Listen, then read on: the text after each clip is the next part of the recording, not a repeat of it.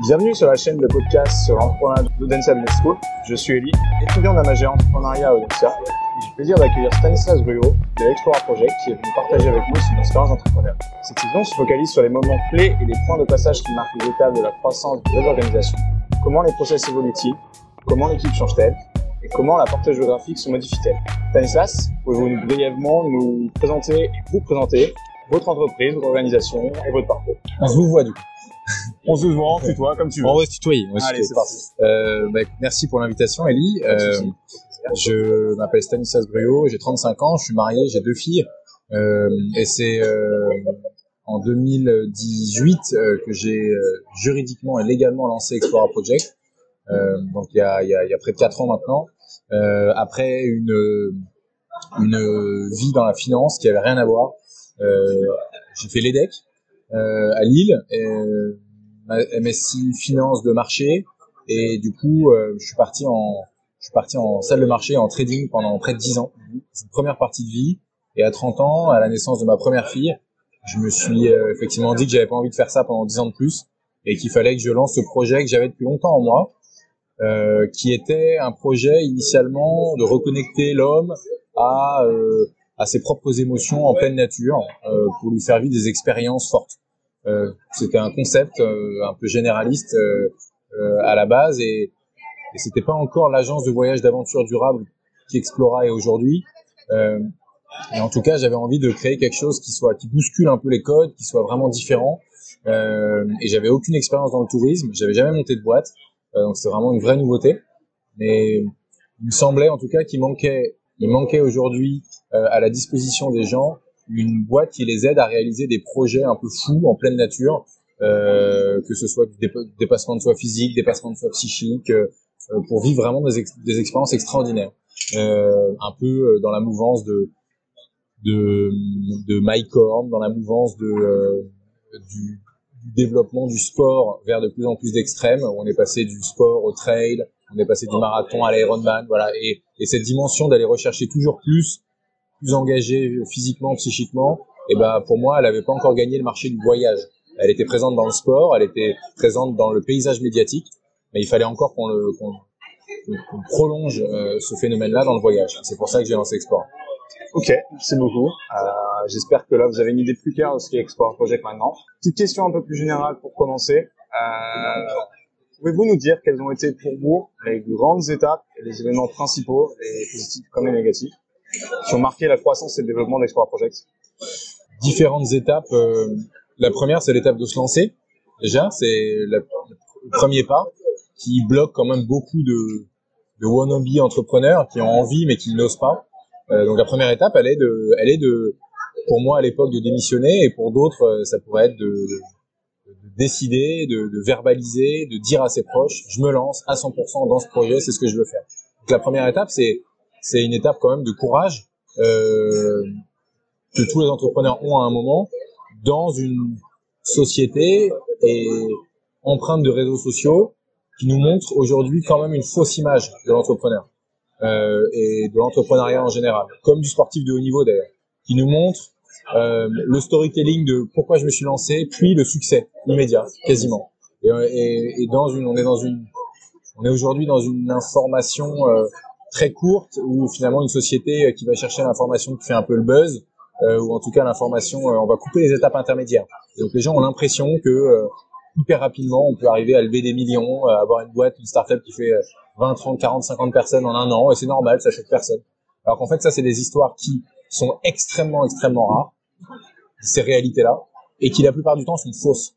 C'est-à-dire que je pense que c'est un métier dans lequel les gens racontent n'importe quoi. On dit souvent dans l'écosystème startup, everybody lies. Quoi. Les gens ils mentent sur des chiffres sur des trajectoires, sur les années de démarrage de la boîte. Sur, voilà. Donc, faut être très vigilant là-dessus, parce qu'en fait, tout ça, ça pourrait décourager des gens de se lancer sur cette première étape. Pour répondre en fait à ta question, ça, moi, je pense que la première étape importante, c'est celle-ci.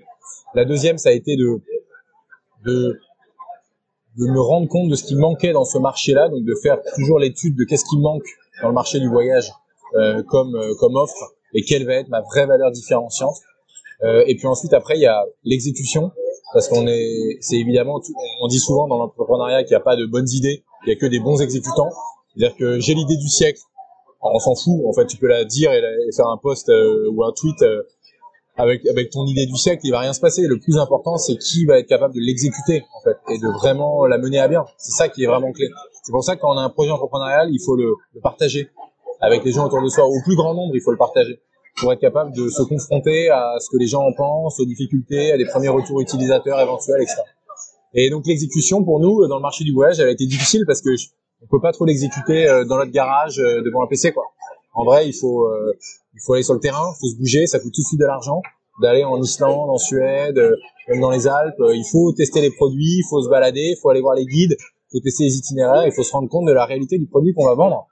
Et ça, en fait, ça prend un temps fou. Ça prend de temps Bah, j'ai eu, en gros, au moment où je me suis dit, c'est ma boîte, c'est ce que je veux faire, je me lance. C'était en juin 2018.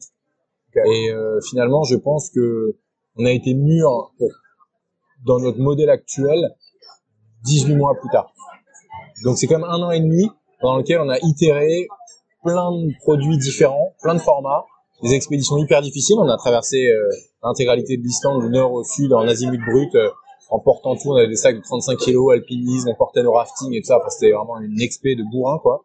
Euh, donc on est allé jusque là. On a traversé la Suède en ski avec des ailes de kite par moins 40 en plein hiver sur des lacs gelés. C'était fou aussi. Et, on allé aussi dans des expériences à la journée, euh, dans les Alpes, plus proche de chez nous, en forêt de Fontainebleau, pour se rendre compte de quel allait être notre positionnement et où est-ce qu'on allait vraiment apporter de la valeur ajoutée à ce marché. Euh, et on a trouvé notre modèle actuel qui est euh, voilà, des, on propose des voyages, des aventures partout en Europe, pas au-delà pour des raisons écologiques. Ouais. Euh, euh, de 2 à donc on fait pas des activités à la journée, de 2 à je veux dire 10 jours, ou peut-être des voyages de 15 jours mais très peu, de 2 à 15 jours en gros euh, guidés. Donc on fait des voyages de groupe, des groupes de 4 à 12 personnes guidés par un guide explorateur qui est euh, du coup euh, qui fait partie de l'Explora Family qu'on recrute euh, avec tout l'ADN, qui doit porter la marque, l'expérience. Euh, et, et, donc effectivement, ce positionnement-là, on a mis ouais après un an et demi à trouver. Donc cette phase-là, elle est dure parce qu'en fait, t'as pas prouvé grand-chose, t'as pas encore vraiment de traction commerciale, t'es en train de trouver ton modèle. Euh, sauf qu'entre le moment, euh, enfin c'est très spécifique au tourisme, hein, cette phase de développement elle est assez longue. Euh, et bah on a eu quasiment deux ans hein, de l'idée, de l'idée au, à, un site web avec des avec un catalogue un peu fourni de produits à vendre. Et deux ans euh, faut pas se décourager quoi. Donc, euh, et t'étais tout seul à lancer euh, au début euh, en, en, 2018 ou euh, quand ouais. on, a fait on en Sibérie bah en fait assez vite ouais j'étais tout seul quand je me suis lancé. Je suis pas resté longtemps tout seul parce que j'ai embauché. Ouais. Et donc j'ai dû tout de suite dès le début j'ai choisi ça c'est un ça chaque start chaque entrepreneur même même sans parler de start-up, parce que parler de start-up, c'est déjà un choix. Une start-up, c'est pas, toutes les boîtes qui se lancent sont pas des start-up. Faut bien rappeler les termes. Une start-up, c'est une boîte qui, par la tech, va disrupter, c'est-à-dire euh, changer radicalement la manière euh, qu'un marché a de se comporter, qui va changer les usages. Et donc, euh, il y a une différence entre lancer une, lancer une entreprise, une jeune entreprise, et lancer une start-up. Moi, j'ai choisi de le faire par la tech, euh, et de changer les usages du tourisme grâce à la tech et de me lancer sur un modèle de euh, levée de fonds et donc de croissance qui doit être ultra rapide pour que les fonds d'investissement soient contents. Et donc en fait, ce modèle-là, il m'a imposé très tôt de d'embaucher pour euh, être capable d'avoir euh, une croissance du chiffre d'affaires qui soit suffisante et un catalogue qui grossisse très vite, etc. Et donc j'ai dû euh, très tôt convaincre des investisseurs dans la boîte bah, dès dès l'été 2018 donc la boîte n'existait pas, rien, il s'était rien passé. J'ai trouvé des investisseurs qui ont investi sur un projet page blanche. Et, et c'est, je crois que c'est, je sais même plus combien j'ai levé, 160 000 euros, je crois.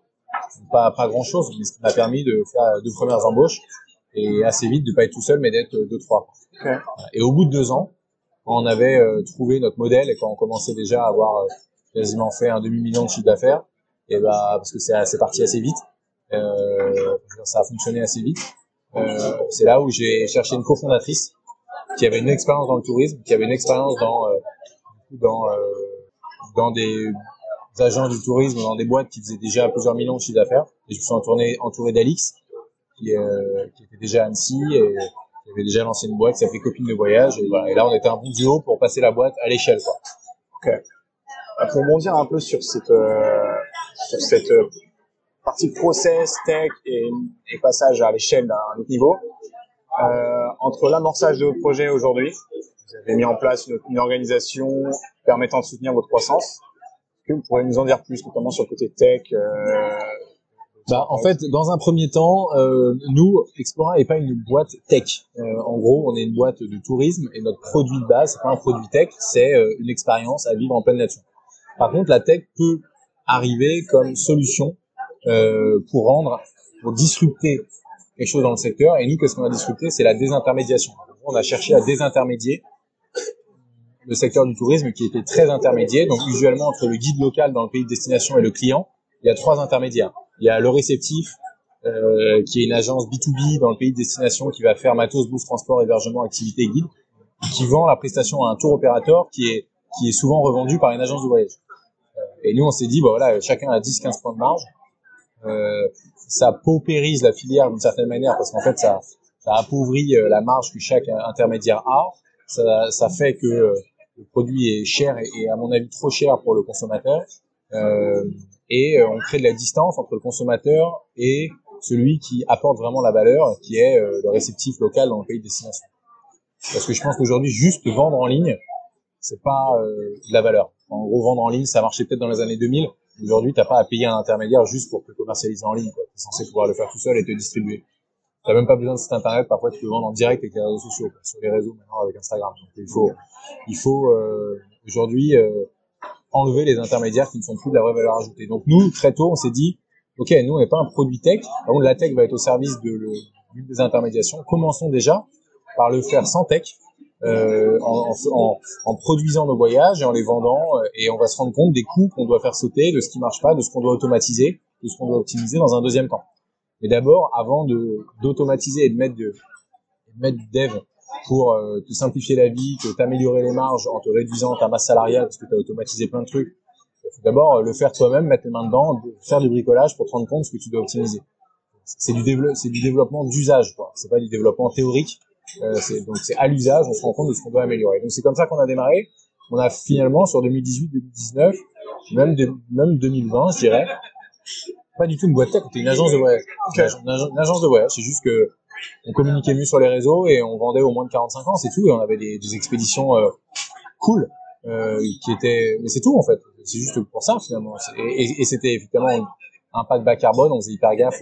C'était conscient de, du marché sur lequel elle est, conscient des envies des nouvelles générations, avec des canaux de distribution et du marketing qui est, qui est plus jeune et qui est, qui est dans sa génération. C'est tout ce qu'on faisait. Aujourd'hui, cette levée de fonds, elle sert à, depuis effectivement le passage sur qui va être mon associé, le, le pitch, il est différent. Il est de dire, bah, on a testé en mode agence de voyage traditionnel. Maintenant, on pense que pour être capable d'avoir un modèle rentable, euh, euh, scalable, plus vertueux, il faut qu'on automatise la logistique de nos départs parce que sinon on va être une boîte de logistique. Quoi. On peut pas faire partir euh, des milliers de personnes aux quatre coins de l'Europe euh, sans automatiser la logistique. Donc c'est grâce à la tech arriver à finalement automatiser tous les échanges qu'on doit avoir avec tous nos prestataires pour que les pour que les, les, commandes logistiques de nourriture, de il faut aller chercher tel client ici, échange d'informations participants, annulation, pré-réservation, changement de réservation, etc. Sur tous nos prestataires aux quatre coins de l'Europe soient automatiques. Euh, faut quand même savoir qu'aujourd'hui on a euh, 1200 prestataires partout en Europe, et donc effectivement chaque départ est indépendant les uns des autres. Chaque départ nécessite à peu près entre 3 et, et 7 prestataires. Euh, quand tu mets en ligne tu dois faire des pré-réservations, tu vas mettre en ligne une date alors que tu n'as pas fait des pré-booking chez tes prestataires d'hébergement et tout, parce que s'ils sont plus dispo, bah, et les, gars, et que les clients t'ont acheté, bah, t'es, marron. Donc, euh, pré-booking, booking, euh, ajustement juste avant le départ, échange d'informations pendant euh, la prestation, feedback à la fin. En fait, en gros, tu as tellement d'échanges avec chaque prestat pour chaque départ que le nombre de tâches qu'on a à faire avec nos prestataires, il est en dizaines de milliers. Donc, si c'est des gars qui le font euh, des stagiaires et des apprentis euh, qui le font au téléphone ou par mail, ça va merder. Et là, on va pas être capable de passer à l'échelle et ça va pas être clean, etc. Et, et c'est pas des pas des tâches à haute valeur ajoutée. Donc on n'a pas envie de mettre euh, dessus euh, des, des, humains. On veut que ce soit automatique. Et donc c'est ce tra travail tech qu'on qu est en train de mettre en place.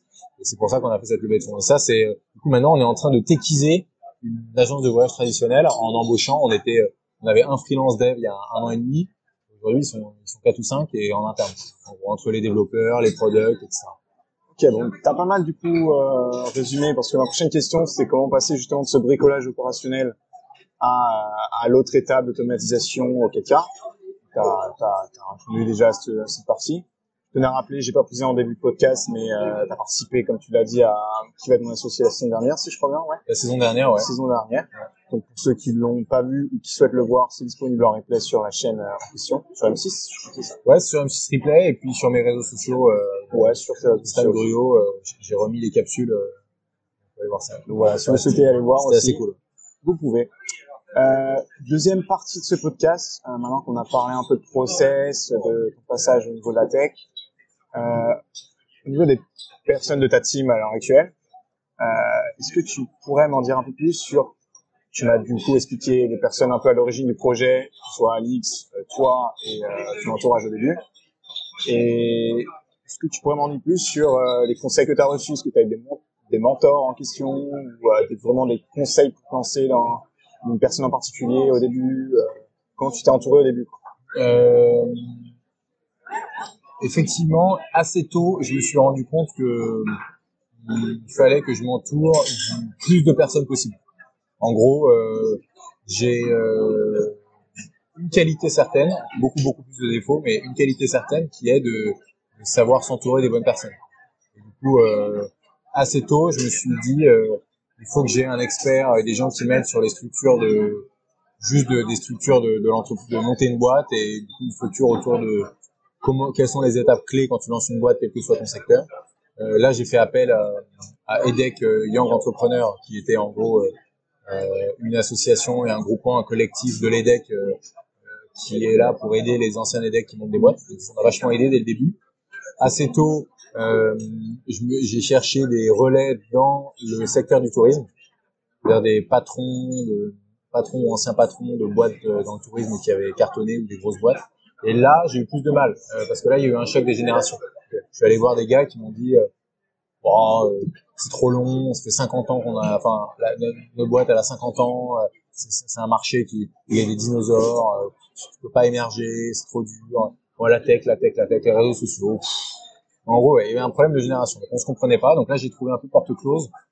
Euh, et maintenant que la boîte marche, c'est même pas des gens qui reviennent vraiment. Enfin, c'est vraiment il y a deux mondes quoi. Donc j'ai fait un peu le, le deuil de, de l'ancien monde pour moi du tourisme.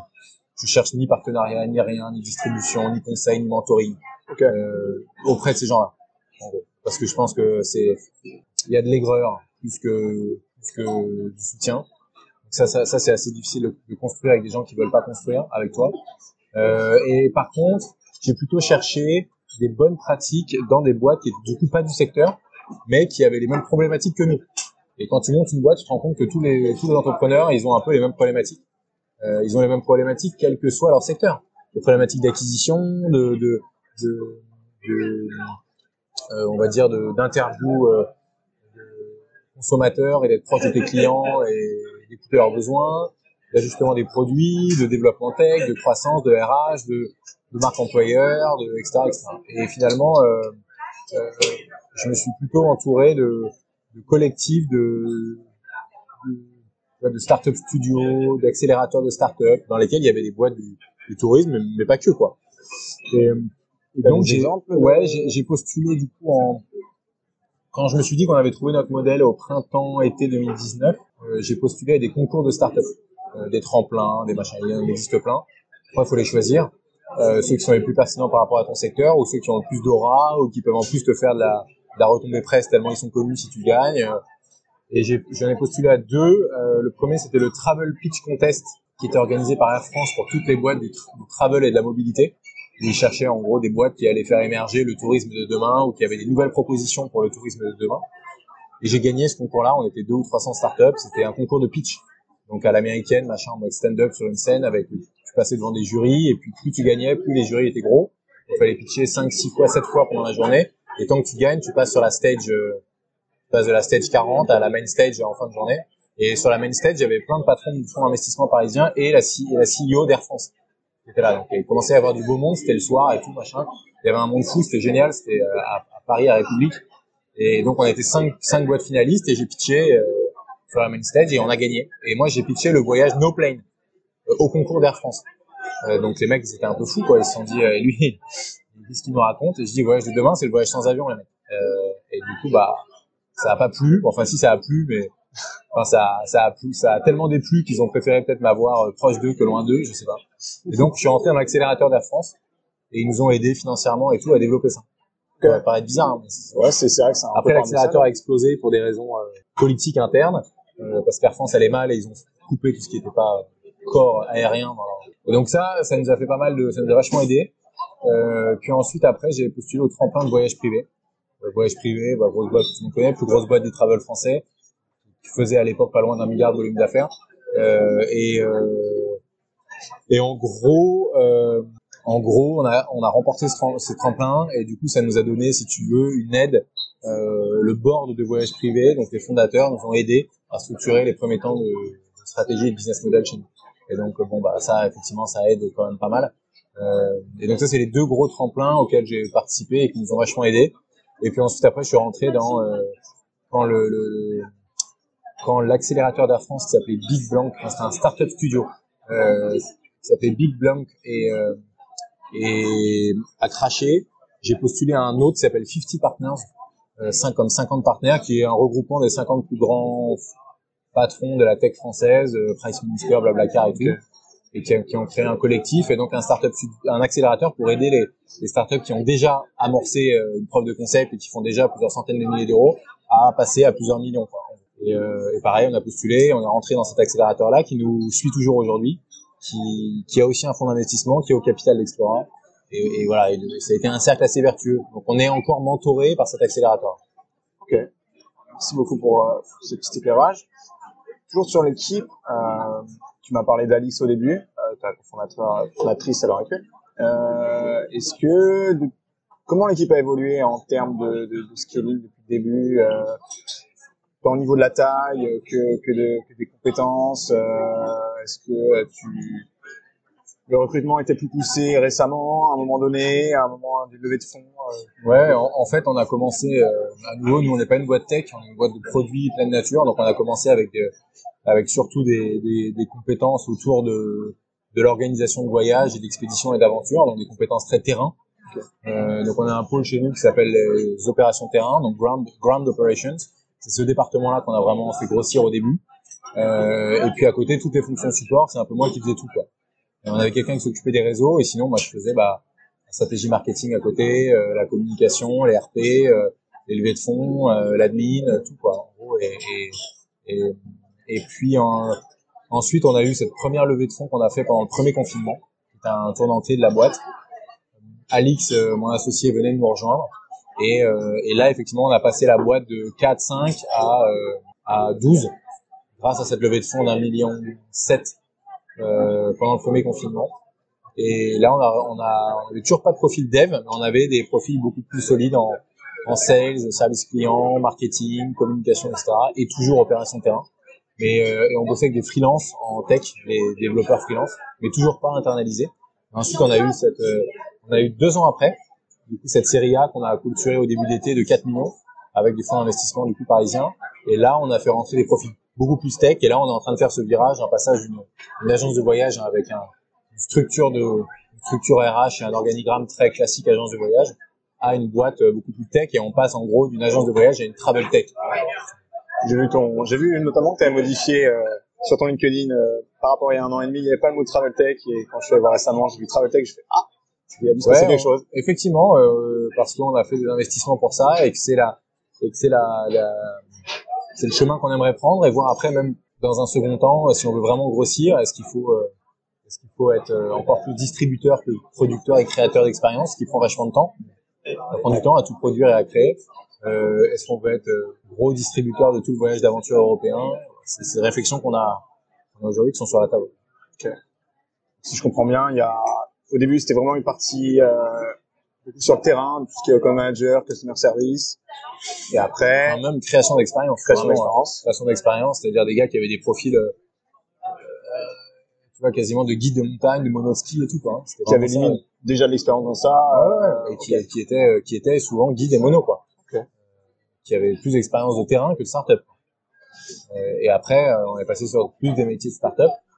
Notre page Welcome to Jungle, euh, on l'a ouverte il y a six mois, quoi. Avant, euh, on n'avait rien à déclarer, quoi. C'était, c'était, il n'y avait pas de profil tech, euh, pas du tout. On avait, et nos, nos, nos offres, elles rentraient dans aucune case de, de d'appellation que tu peux trouver dans des boîtes de start-up quoi. Hein. On n'avait pas de. Bah, J'avais regardé justement quand j'avais commencé, euh, je cherchais mon premier stage de, de, de séduire. Ouais. J'allais sur Welcome to the Jungle, j'avais tapé ta boîte, rien rien trouvé. Du coup, j'ai vu que c'était sur son site directement et en effet, il n'y avait pas de profil start-up, école de commerce. Non, c'était- on cherchait de la logistique. Voilà, j'ai des mecs qui allaient, qui allaient gérer les flux réels sur le terrain, des mecs qui allaient conduire des, des bagnoles pour aller emmener Ouais. les clients de là à là, euh, des, des gars qui allaient faire la, le, matos, euh, nettoyer les tentes. euh, Enfin, tu vois, bref, c'était au début, c'était la Joe la débrouille. Hein. C'est comme ça que ça marche. Ok, euh, dernière petite partie, et puis, euh, puis ce podcast touchera doucement à sa fin. Euh, au niveau des, des lieux, euh, est-ce que tu pourrais m'en dire un peu plus sur la portée de votre entreprise au démarrage. Euh, Donc, euh, est-ce que vous êtes concentré sur euh, une, une région particulière, un pays en particulier, ou une zone en particulier Bah écoute, on a, je pense qu'on a fait, ah, je, je sais même pas encore si c'est une erreur ou pas, tu vois, euh, mais on a commencé euh, au début euh, dans les destinations qui étaient très aventure hardcore, donc en proposant au catalogue euh, Islande, Laponie, euh, Kamchatka en Russie, Yukon au Canada et tout. Euh, on a eu du mal effectivement à être expert des destinations très loin parce que c'était trop loin de chez nous et que il y avait du décalage horaire, que c'était dur à organiser euh, au Canada et en Russie le Covid est arrivé, on s'est dit en fait le long courrier, euh, la prise de conscience environnementale, euh, il faut arrêter quoi. En fait, il faut arrêter le long courrier euh, coup avec la prise de conscience environnementale qui, qui, qui devient de plus en plus prégnante. Et donc euh, ouais, on a décidé de- d'arrêter de, faire long courrier. Euh, on est devenu entreprise à mission, la première agence de voyage française à mission en novembre 2020. Euh, on a mis dans nos statuts une raison d'être qui est d'avoir euh, d'être l'acteur engagé du tourisme d'aventure qui offre au plus grand nombre une expérience de voyage à impact positif pour l'homme et l'environnement. Donc on s'est mis vraiment sur la mesure de l'empreinte carbone et le fait de proposer des voyages qui avaient un impact carbone le plus bas du marché français. Et donc nécessairement, on est allé moins loin, forcément. On a essayé de couper un maximum l'avion. On a accepté d'aller à 3-4 heures max d'avion. Si les gens font ça tous les deux ans, maximum, ils prennent pas l'avion en dehors de ça, et qu'à côté ils sont plutôt euh, végétariens et, qui font du covoiturage, et bah il est pas, ils peuvent se rapprocher euh, des deux tonnes euh, ramenées à l'année sur deux ans. Donc notre pire voyage permet encore d'être à peu près dans les clous des accords de Paris. Si on a une vie quand même bien vertueuse à côté. Attention. Donc on s'est dit ok bah ça c'est le, ça c'est notre limite absolue. Euh, on, on se sentait pas à l'aise de promouvoir et de faire du marketing et de vendre des expériences pires en carbone que celle-ci. Voilà la logique qu'on a trouvée vis-à-vis de cette boussole que sont les accords de Paris pour nous. Et du coup, effectivement, ça nous a amené moins loin. On a commencé par euh, faire du coup développer beaucoup plus l'Europe euh, en intention. Puis le Covid est arrivé, donc on a fait que de la France, 80-90% de France. Euh, après été 2020, été 2021, on a réouvert sur des destinations, mais au gré des contraintes de tests PCR, de machin, de quarantaine et tout, donc c'est hyper galère. Et aujourd'hui, on est à peu près 50% Europe, 50% France.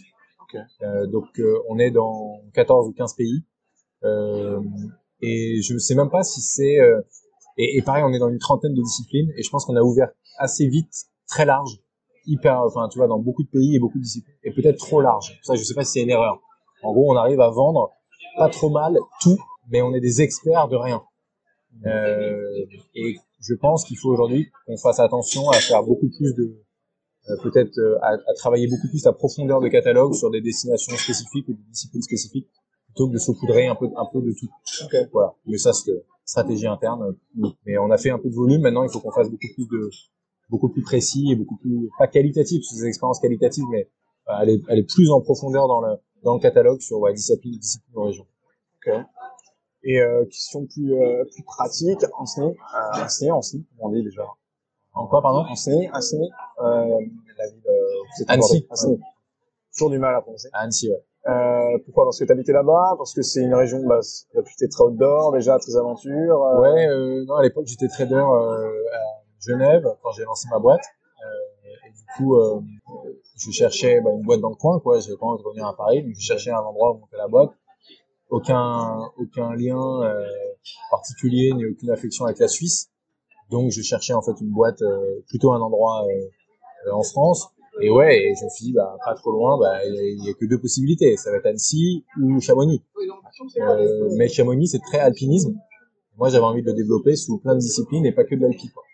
Et du coup, euh, assez vite, je me suis dit, bah ouais, Annecy, c'est bien.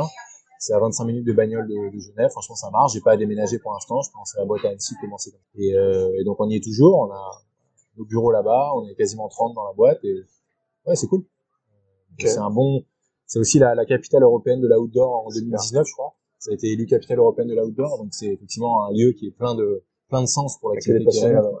Ouais, carrément. Ok. Et dernière petite question euh, pour terminer très gentiment ce podcast. Euh, Est-ce que tu auras un conseil à donner aux jeunes entrepreneurs entrepreneuses euh, qui nous écoutent afin de piloter leur croissance? Euh, ouais, j'en ai plein. Euh, D'ailleurs, bah, le premier conseil, c'est de me suivre sur les réseaux sociaux, parce qu'effectivement, je passe euh, mon temps à essayer justement de donner des conseils euh, euh, en vidéo, euh, en réel, assez régulièrement, quasiment tous les jours ou tous les deux jours, spécifiquement pour piloter, pour piloter la croissance.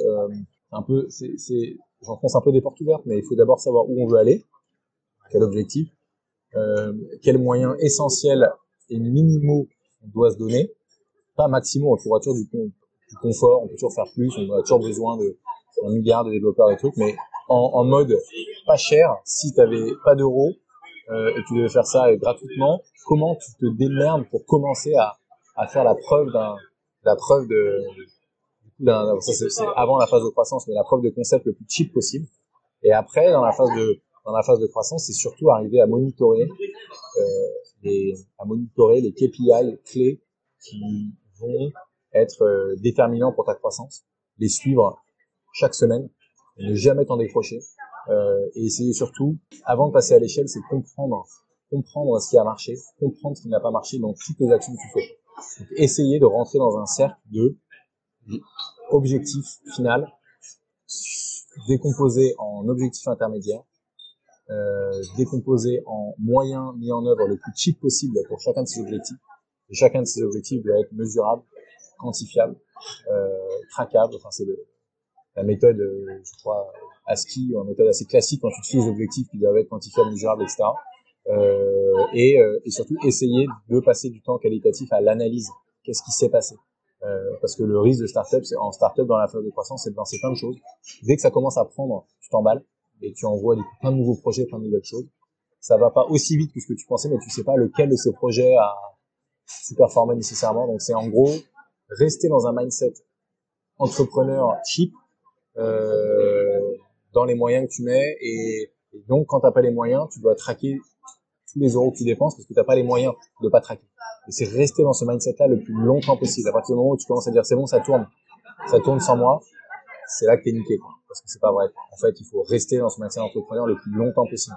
Et des gars, des, des entrepreneurs euh, comme Steve Jobs, d'une certaine manière, j'aime pas le personnage, vais pas en parler, mais comme Elon Musk, c'est des personnes qui restent entrepreneurs toute leur vie. C'est-à-dire qu'ils sont encore euh, dans un mindset de, euh, je me challenge, il y a, pas de boîte qui tourne ou qui fonctionne, il y a toujours tout à optimiser, à améliorer, lancer de nouveaux projets, développer, faire mieux, euh, être encore plus apprécié des consommateurs, encore moins cher pour le faire, encore plus productif, encore plus inspirant, etc. Donc, euh, ne jamais se reposer sur les lauriers. Dès que tu perds ton mindset d'entrepreneur, c'est foutu. En fait, tu vas, c'est pas foutu, ta boîte elle va marcher, mais ça va devenir une, tu vas avoir une croissance de PME et tu vas, tu vas penser que c'est à cause du marché, c'est à cause de toi.